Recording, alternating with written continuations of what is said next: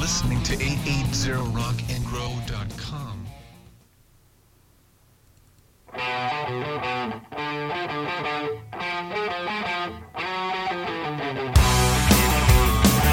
Desde Buenos Aires, Argentina. 880 Rock and Grow.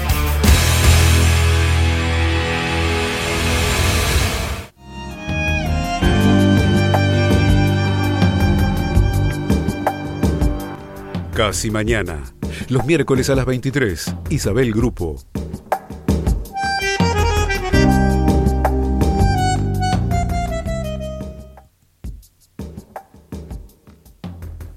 Hola y bienvenidos a Casi Mañana.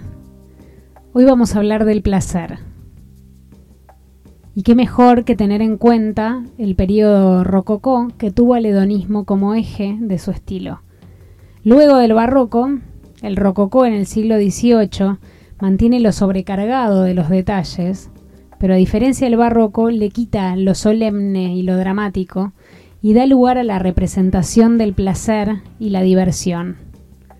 Uno de sus grandes representantes, que tuvo una muy prolífica obra, es Fragonard, y podemos ver en muchas de sus pinturas el interés de retratar escenas de seducción, conquista e intimidad dando lugar a la exhibición del terreno de lo privado y en ese entonces también de lo prohibido. Fragonard pinta escenas de conquista como el columpio, de placer sexual en el dormitorio como el cerrojo, y también de autoerotismo como la glimbette o joven jugando con su perro en la cama. En su pintura aparece la idea del erotismo que abarca desde la galantería hasta el libertinaje. El placer es el distintivo de su obra y de su época.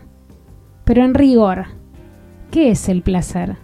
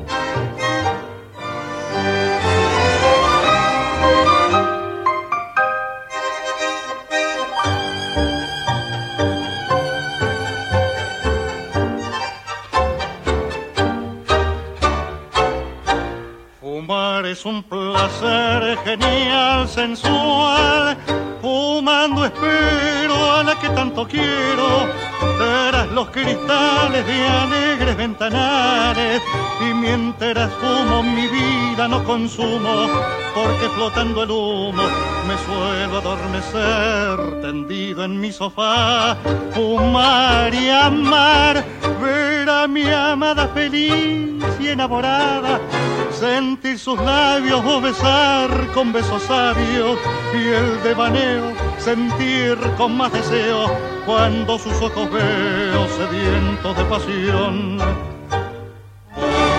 Por eso estando mi bien, es mi fumar una edad.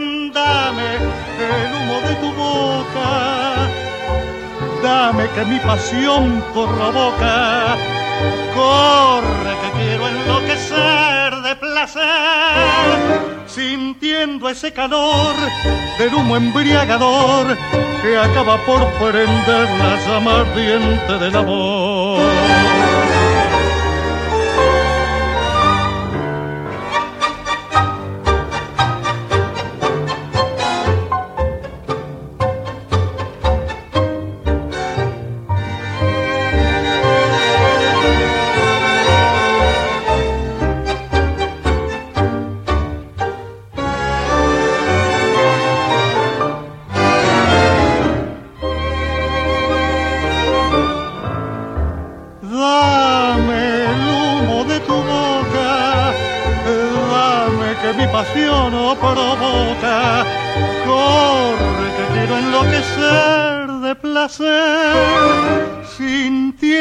Ese calor del humo embriagador que acaba por prender la llama ardiente del amor.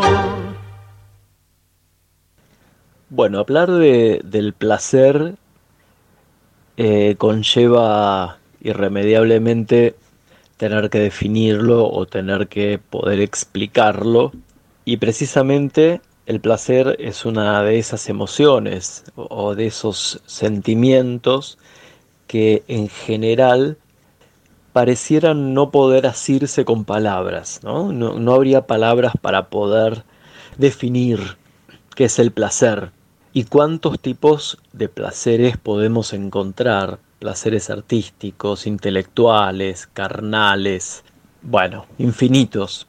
Pero el placer en realidad es eh, un tema muy trabajado por muchos autores, por muchos pensadores a la hora de comprender cómo las personas nos empezamos a, a relacionar. Y en general algunos acuerdan en que el placer, si bien es algo agradable y algo a lo cual todos quisiéramos acceder, un exceso de placer impediría una civilización ordenada, una civilización con normas, con pautas que limiten ese placer. Una civilización que solamente se erija en función del placer, sería una sociedad probablemente insegura. No lo sé.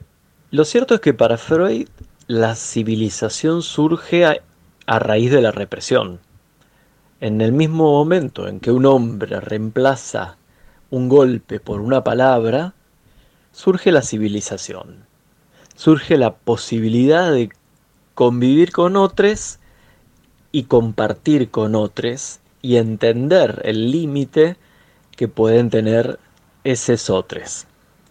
De esta manera, los placeres a lo largo de la historia comenzaron a resguardarse y quizá empequeñecerse en relación a lo que es la cultura. Las renuncias a la carne, las renuncias a la masturbación, las renuncias a lo que se les pueda ocurrir, siempre tenía que ver con un fin supremo. Hay que pensar en los placeres superiores y no en los placeres carnales y terrenales. Lo que pasa es que en general los terrenales y carnales son como más asequibles y mucho más divertidos. Sigmund Freud también pensó al placer como un hilo de conexión entre las personas, donde esos objetos que nos generan placer o esas situaciones que nos generan placer no serían nada originales, sino que serían sombras de algo que en alguna vez pudo haber ocurrido y dejó una huella en nosotros.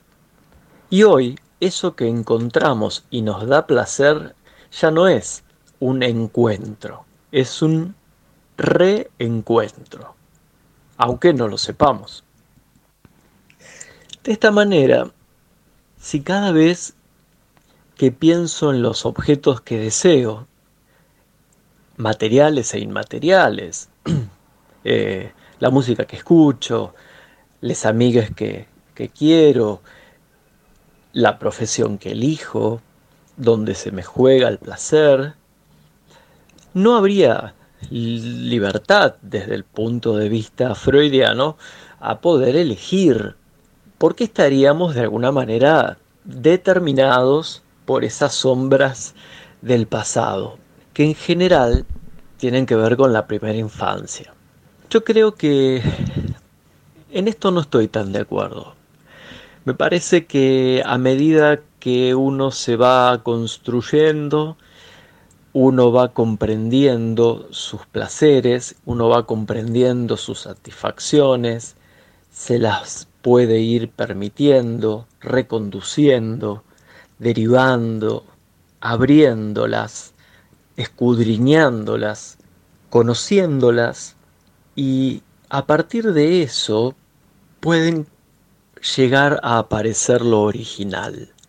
Si entiendo por lo original ese descubrimiento, esa creación, que es fruto nada más y nada menos que de un camino a través del cual me voy despojando de los discursos sociales.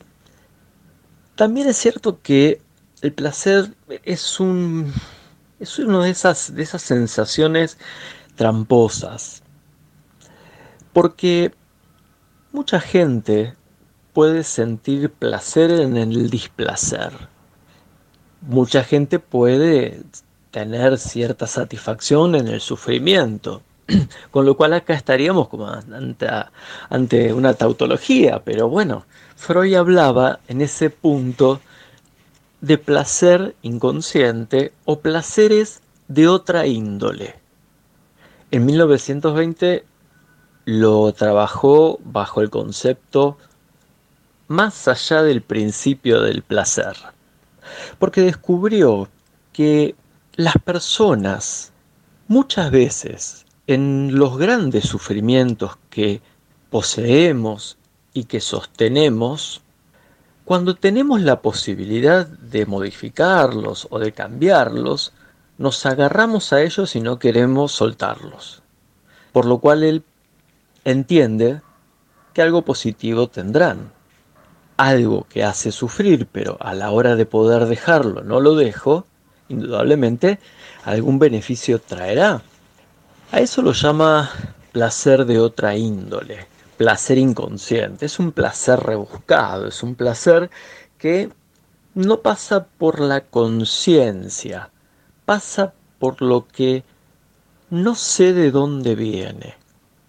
Se nota mucho en las relaciones donde se repiten reiteradamente situaciones desagradables o situaciones de, de malestar y donde la persona se siente como tomada por el destino y no dueña de, su realidad.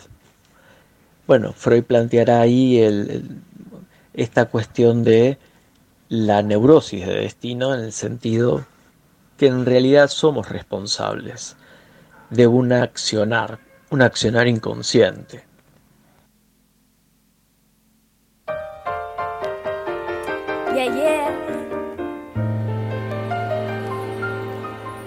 Fast geschehen, Sarah Lugo. Fat Bass.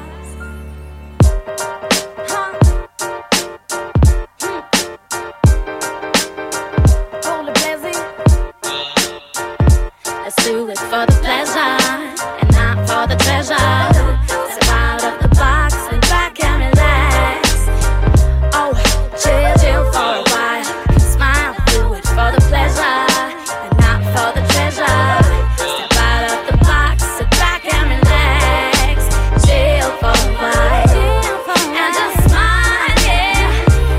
mon sort. Peut-être une autre fois, j'aurais chanté le même rap avec une autre voix. J'aurais pesé pareil en faisant un autre poids. J'espère que dans le futur, je serai le même qu'autrefois. Je n'ai pas d'autre choix, je prends chaque jour comme il vient. La voix sourire suffit pour adoucir mon quotidien. Ouais, aujourd'hui je profite. Ouais, aujourd'hui je profite. Je regarde la vie sous son plus joli profil. Et ça se profile bien, ouais. Y a deux trois personnes qui m'aiment, jamais une bitch à l'hôtel. Ouais, ma biche le vaut tellement dois être un hippie moderne, je réfléchis à long terme, je dois rester chill à mon enterrement. Y'a deux trois personnes qui m'aiment, j'amène bitch à l'hôtel, ouais ma biche le vaut tellement. Ouais, je dois être un hippie moderne, je réfléchis à long terme, je dois rester chill.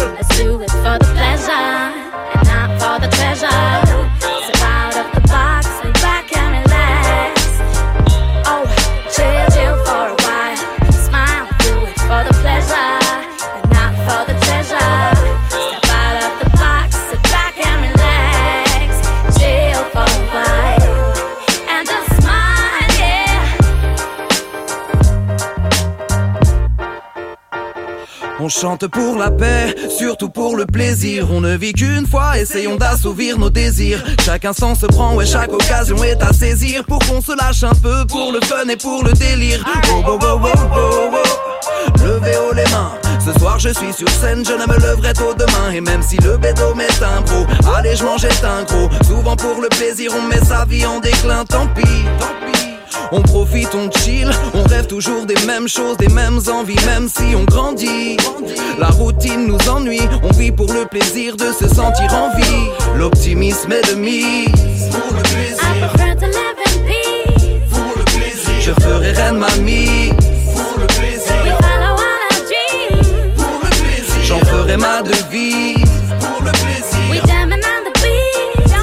plaisir, et je mène la vie d'artiste. go flop, flop to the key. For the pleasure and not for the treasure.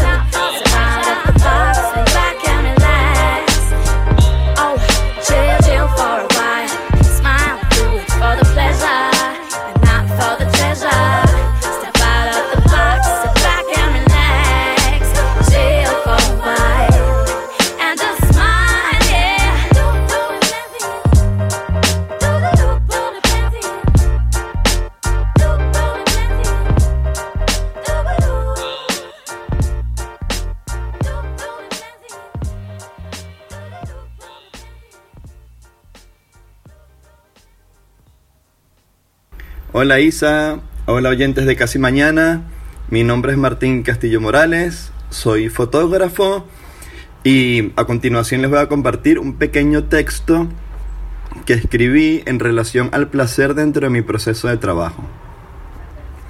Sin placer no hay trabajo, es vital, razón y motor en mi proceso.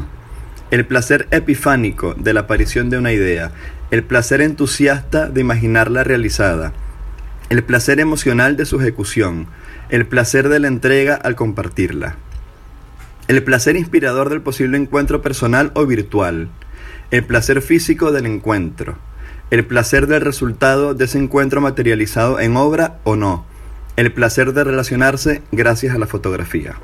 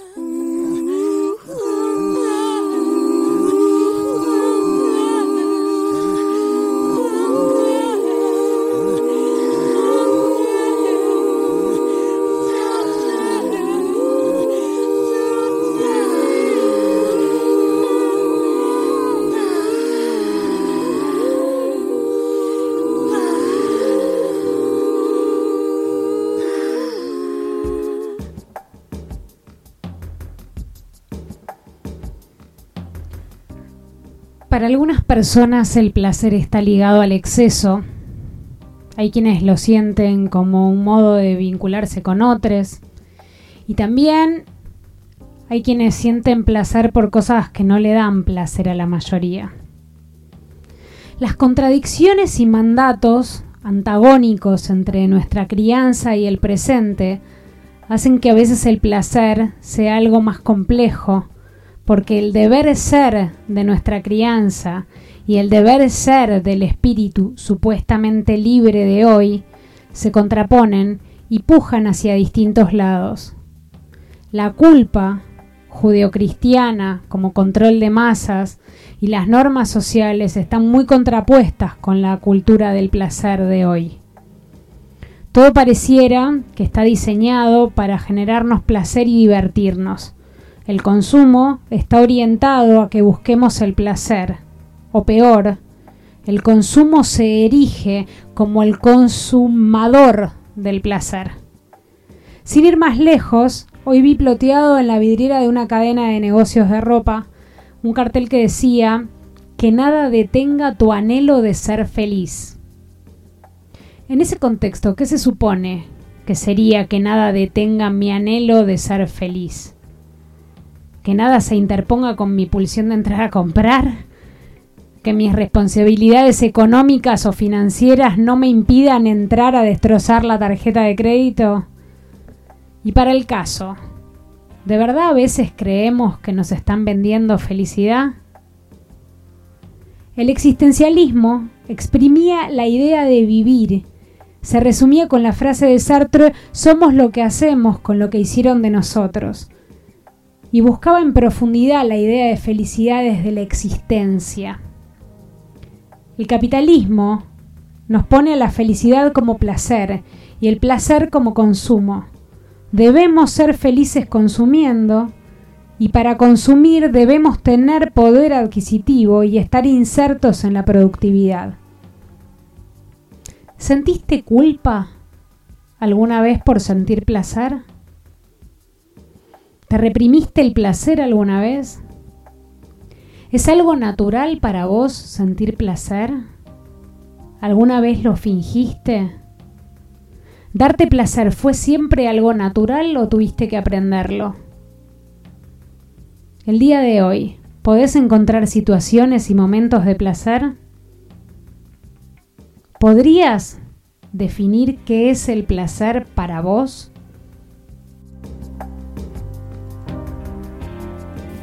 Dedicado a las moscas muertas. Si no sabes dónde está tu clítoris, no te metas en ningún intríngulis. Una cuarta por debajo del ombligo. Busca bien y encontrarás un gran amigo. Y si sientes un placer orgásmico. Es que ya llegaste al punto crítico. No hace falta que el cerebro te trabaje, solo deja que tu cuerpo se relaje. Sus ocho mil terminales nerviosas son las que tienen feliz a sus esposas. Las quince mil que se extienden por dentro son responsables de todo su contento todos los órganos tienen sus funciones. Para respirar tenemos los pulmones. Y el dicho que solo da placer. Un privilegio no más de la mujer. Hay clitoris de todos los tamaños, de todos los colores y de todos los sabores. No es un botón, es un iceberg. No es un botón, no es un botón, no es un botón, es un iceberg y es un portento que tiene la mujer. Mi nombre es Georgina Orellano, soy trabajadora sexual, feminista, sindicalista, secretaria general de AMAR, el Sindicato de Trabajadoras y Trabajadores Sexuales de la Argentina. La idea de placer siempre fue asociada con instituciones sacralizadas por el patriarcado.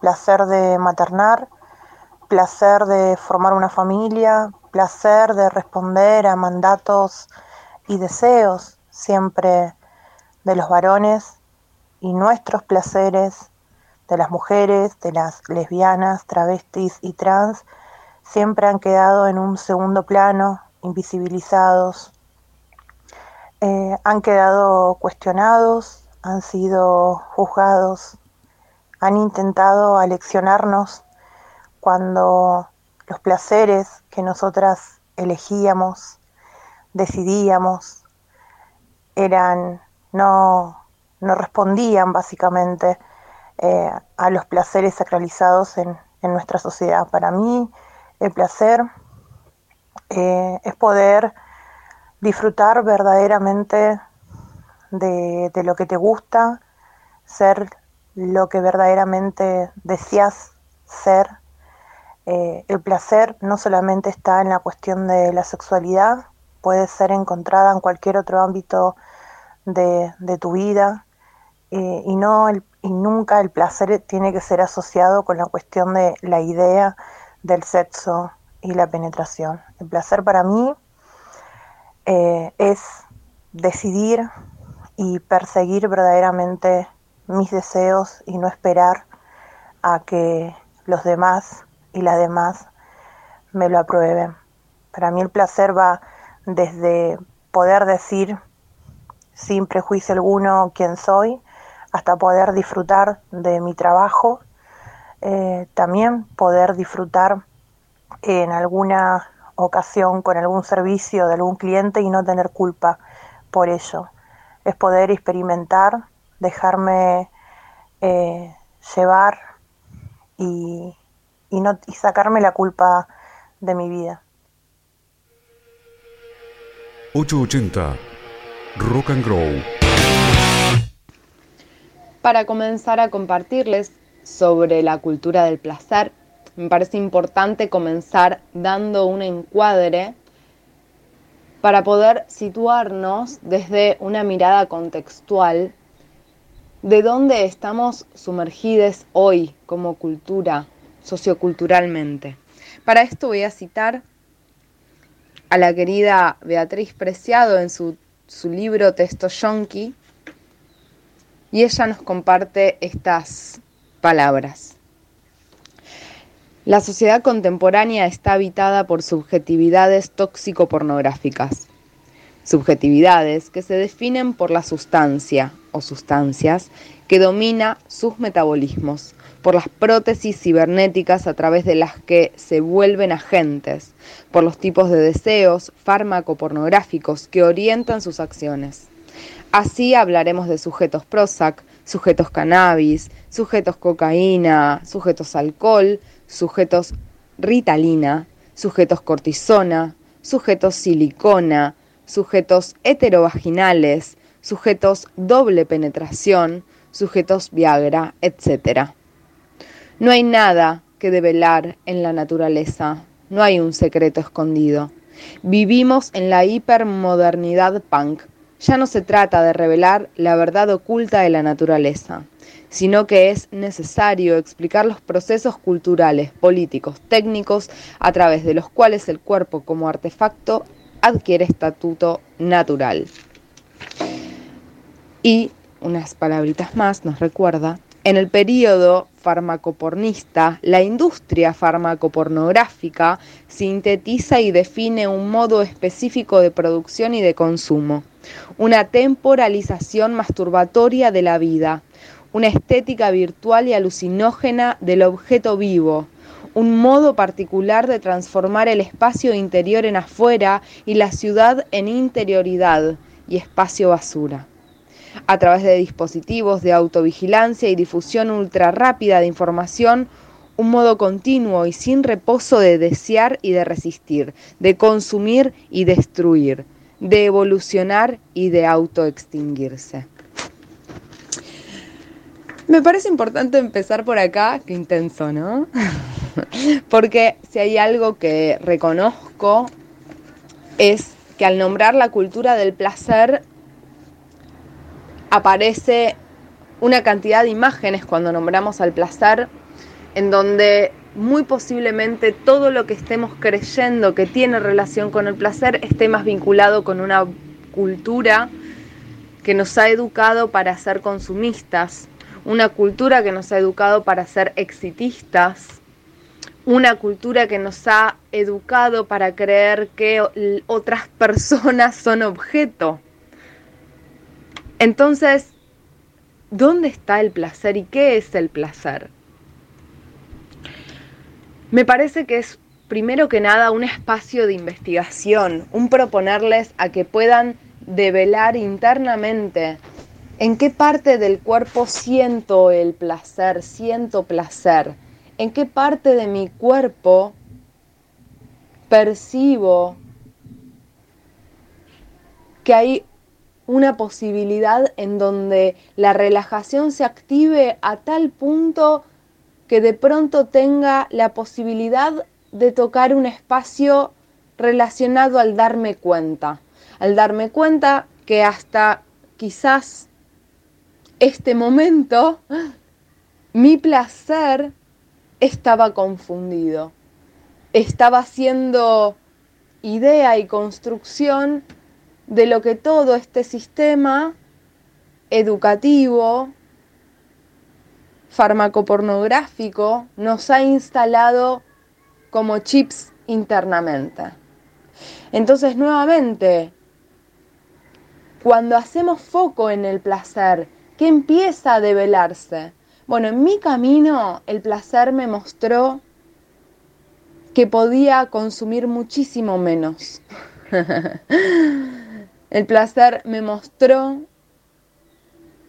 que estaba más cerca, que no tenía que ir a buscarlo afuera, que podía encontrarlo en un instante en donde mirara con presencia el árbol que está en mi ventana en contacto con el sol, que podía encontrarlo en presencia de los sentidos que tiene mi cuerpo, de entrar en mi cuerpo para sentir a través de todos mis sentidos. ¿Será que el placer es una acción? ¿Será que el placer está relacionado con habitar el cuerpo? ¿Será que si habito el cuerpo, el placer empieza a emerger con naturaleza, sin esfuerzo, sin querer llegar a una meta orgásmica, consumista, exitista?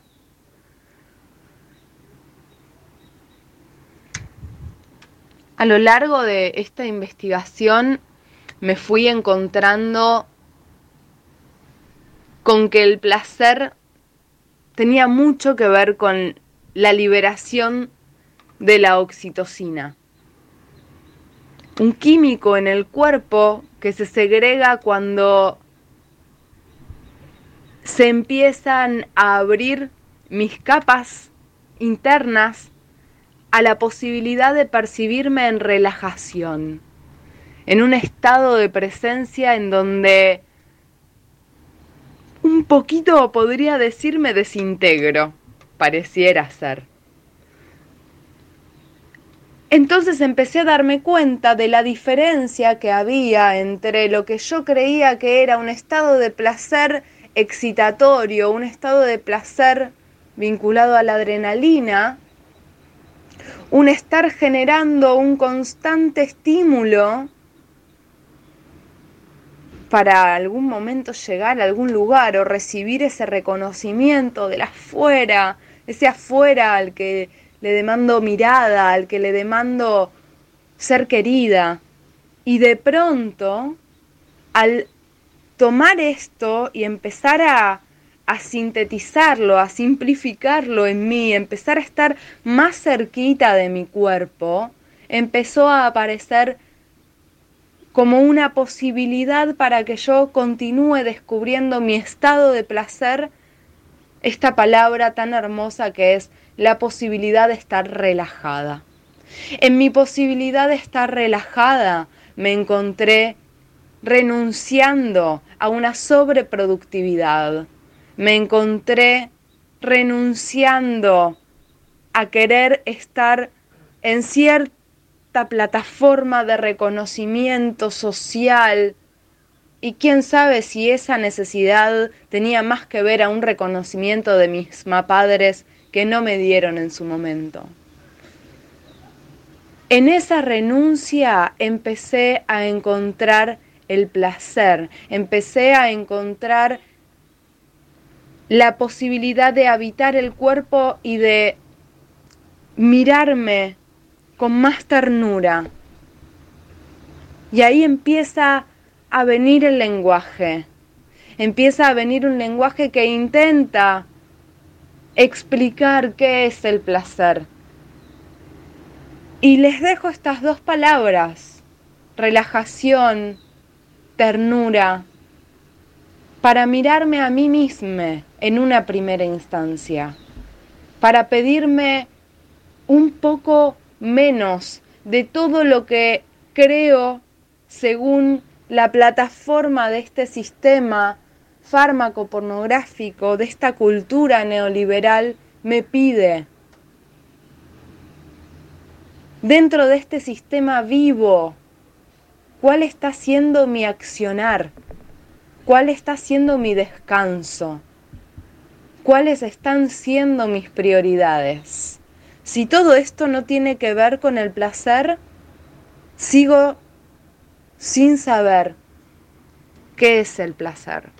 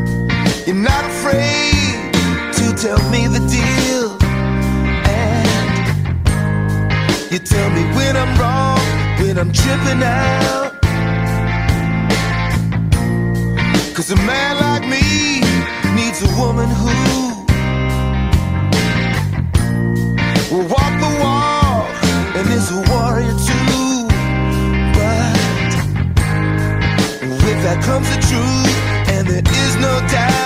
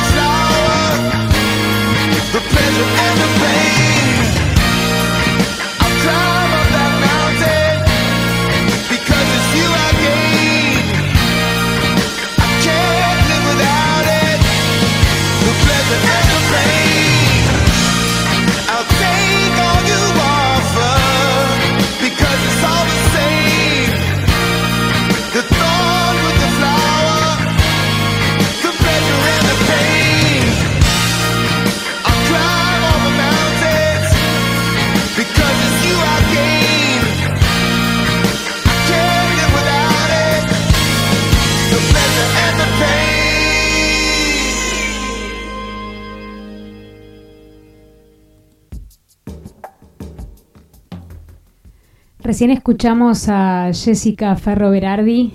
Ella es acompañante en procesos de vida y creadora de la terapia en autoamor. Gracias Jess por la hermosa participación que hiciste para Casi Mañana. Admiro tu búsqueda y pueden seguirla en arroba terapia.enautoamor. Gracias también a Georgina Orellano, que escuchamos antes, por aceptar la participación en esta emisión y cada vez que la escucho hablar realmente no tiene desperdicio. Esto no termina, no se asusten, todavía nos queda un bloque, no hemos acabado aún, pero quería agradecer ahora a Jess y a Georgina por permitirme tener esta sección de lujo, realmente fue un placer.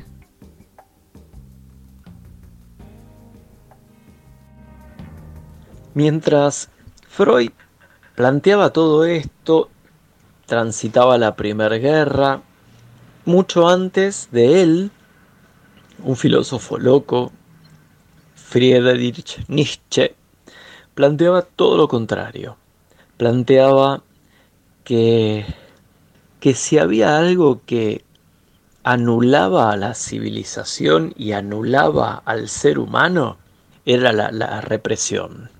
Si para Freud la represión era lo que permitía la creación de una sociedad civilizada y una cultura, para Nietzsche, la represión transformaba al ser humano en un ser débil, frágil, temeroso, y un ser que obedecía por miedo y no por convicción, que se sometía a las normas sociales por temor a ser rechazado y que no lo quieran y no por plena convicción. Su anticristo eh, plantea esta idea de un superhéroe, pero un superhéroe al cual él llama el superhombre, que sería ese ser humano despojado de todas las represiones y brindado al mundo de los placeres, donde la regulación tendría que ver más que nada no con la represión, sino con el acuerdo con les otros.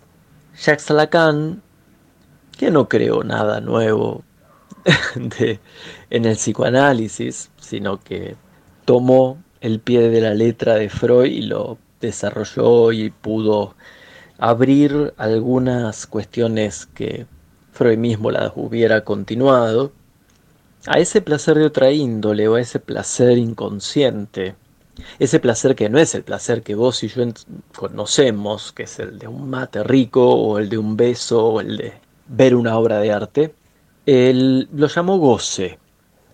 Es decir, que el goce es ese placer retorcido, ese placer por momentos agridulce que te hace mal pero no lo podés soltar.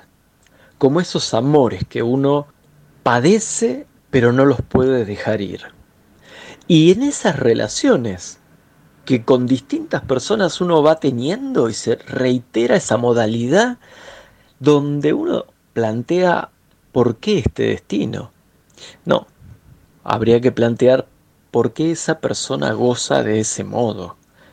Porque en realidad el goce no es un placer para la conciencia. El goce sería un placer para lo inconsciente. Me acuerdo, me acuerdo hace unos años de trabajar con un paciente que tenía un severo, severísimo trastorno obsesivo compulsivo que no podía evitar sus manierismos ni sus rituales, pero que por otra parte eh, sufría muchísimo. Y esto lo, llevaba casi a un punto de locura. Y cuando pudimos ir avanzando hacia, hacia el origen de esos manierismos y de esos pensamientos recurrentes, aparecía una, una necesidad de autocastigo, una necesidad de, de castigo a sí mismo, de tortura a sí mismo por no haber cumplido con ciertos mandatos. Fue interesante ver cómo en la medida en que pudo descubrir ese núcleo de autoflagelo en cuanto a disolución de su síntoma, dejó de gozar y empezó a tener placeres.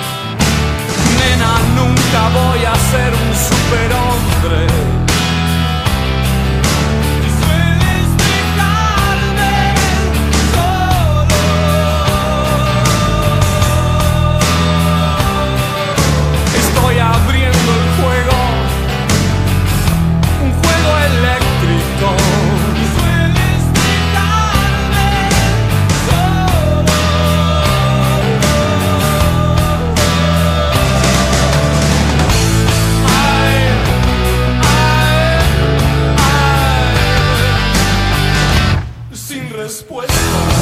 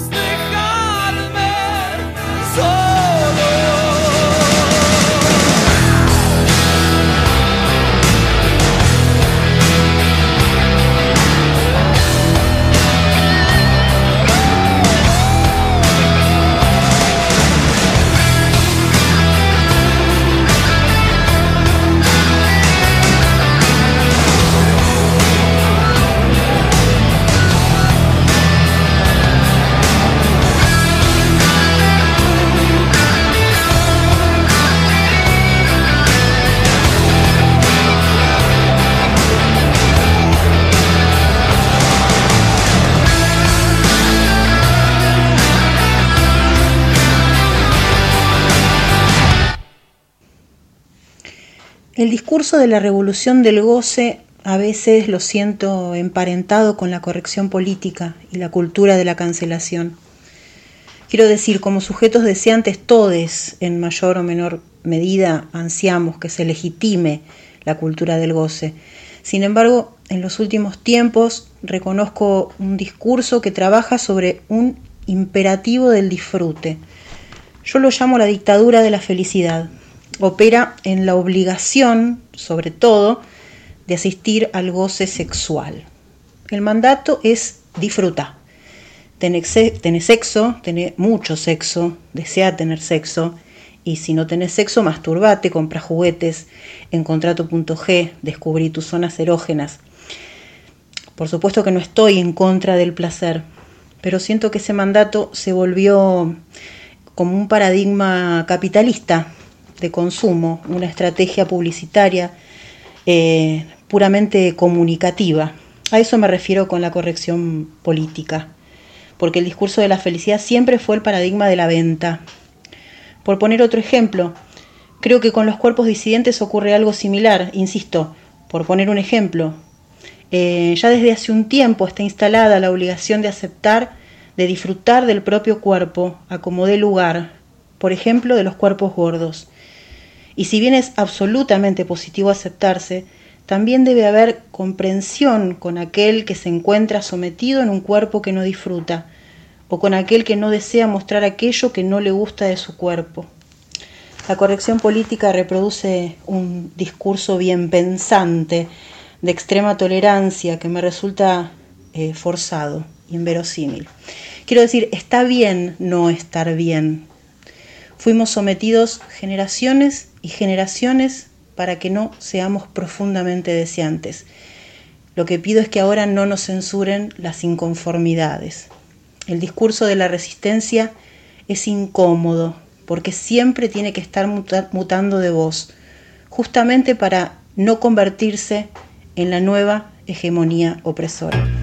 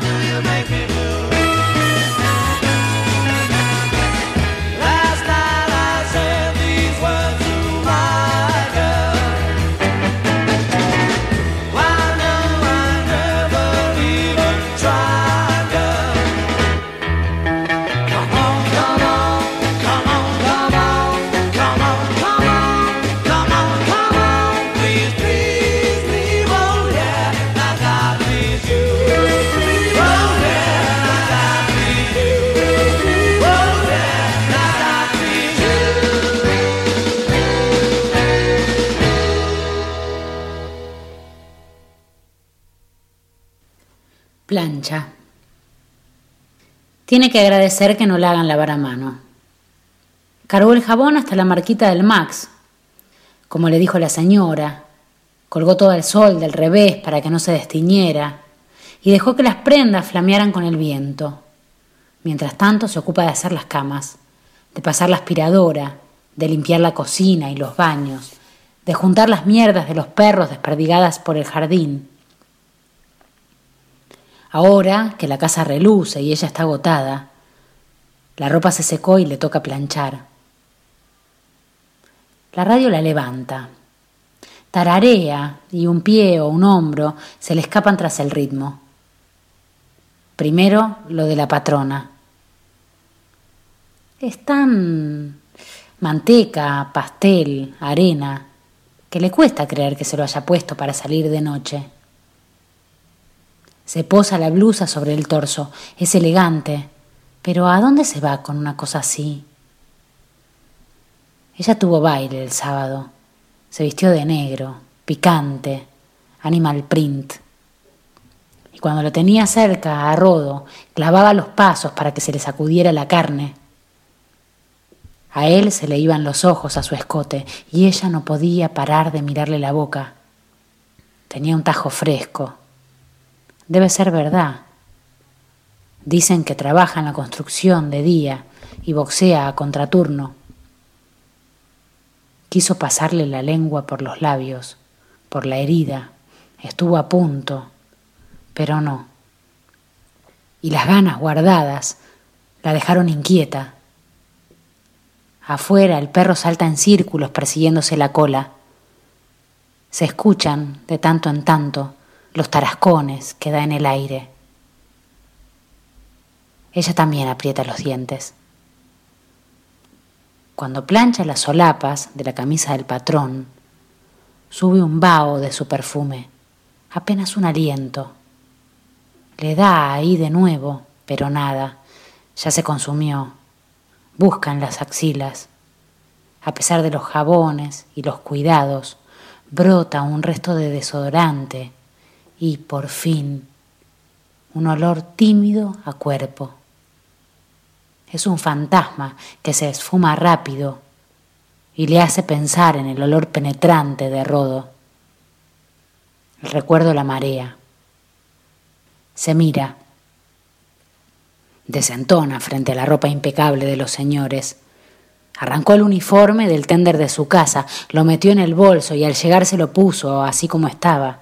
Raro que no le hayan levantado en peso. Se lo saca queda en corpiño y bombacha.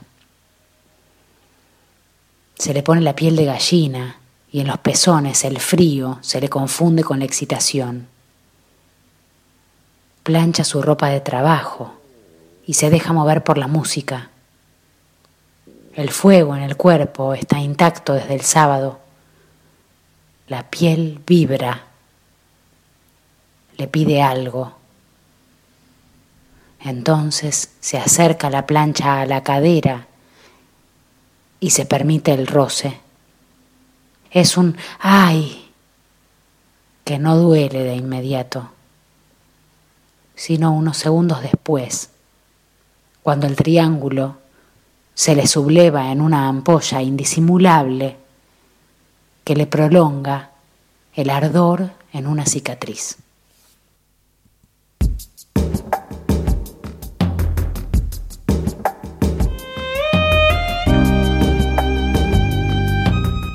Silvina Grupo leyó Plancha, que es un texto que pueden encontrar dentro de una cantidad de microrelatos publicados en quetepensás.com. Gracias a ella y a Julio Pascuarelli, no solo por la, por la, participación de ambos en el programa de hoy, sino por ser colaboradores de Casi Mañana desde que arrancó. Gracias Pamela Tarliciprina por tu reflexión. Una vez más nos encontramos con que a veces la corrección política se impone por sobre la política y la contranorma muchas veces termina convirtiéndose en norma y en opresión. Gracias también a Martín Castillo Morales por tu descripción del placer como motor de acción y realización de tu trabajo. Y nuevamente gracias a Georgina Orellano y a Jessica Ferro Berardi por participar en el programa de hoy. A todos ustedes les agradezco por estar ahí una vez más Espero que les haya gustado el programa de hoy y nos encontramos el próximo miércoles a las 23. Por ahora que descansen, que ya es mañana.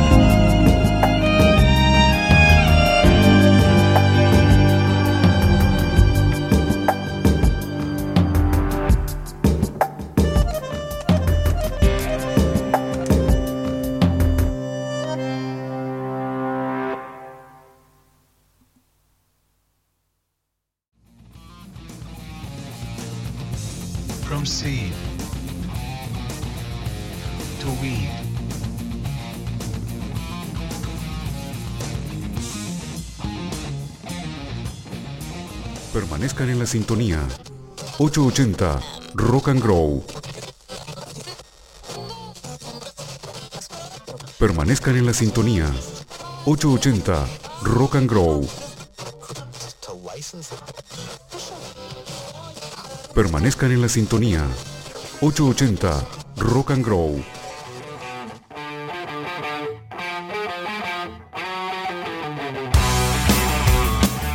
desde Buenos Aires, Argentina.